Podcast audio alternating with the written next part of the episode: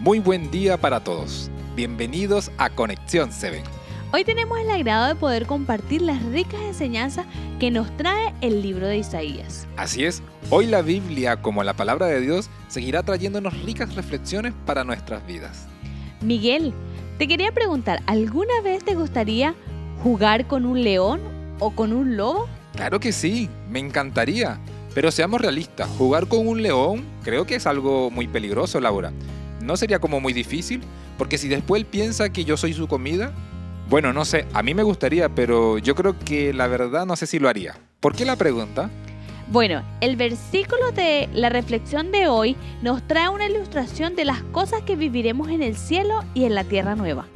Te invito a que leamos Isaías 11:6. Dice, morará el lobo con el cordero, el leopardo con el cabrito se acostará, el becerro, el león y la bestia doméstica andarán juntos, y un niño los pastoreará.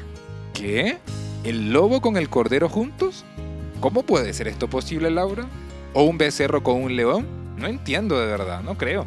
Bueno, el versículo acá está hablando de los redimidos en el cielo.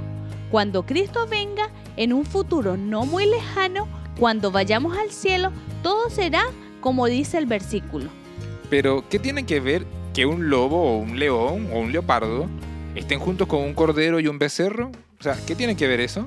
Sabes, Miguel, en el cielo todas nuestras conductas, tanto los animales como nosotros los seres humanos, serán restauradas y transformadas por Dios. No habrá más crueldad ni derramamiento de sangre, solo reinará el amor. Ah, ahora entiendo bien lo que quiere decir el versículo. Entonces cuando vayamos al cielo, todo será nuevamente como la creación. ¿Todos seremos transformados? Así es, por eso el llamado de hoy es a prepararnos para aquel día, donde todo el dolor quedará atrás y serán cosa del pasado. Qué bueno es saber que Dios nos regala esa esperanza en nuestros corazones. ¿Qué te parece, Laura, si pedimos a Dios que esa esperanza de vivir una nueva vida quede en nuestros corazones? Claro que sí, los invitamos a orar. Oremos.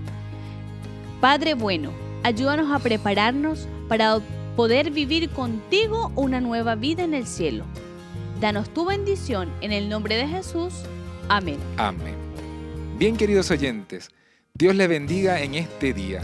Dios les acompañe y los esperamos mañana en un nuevo podcast de Conexión 7. Dios les bendiga.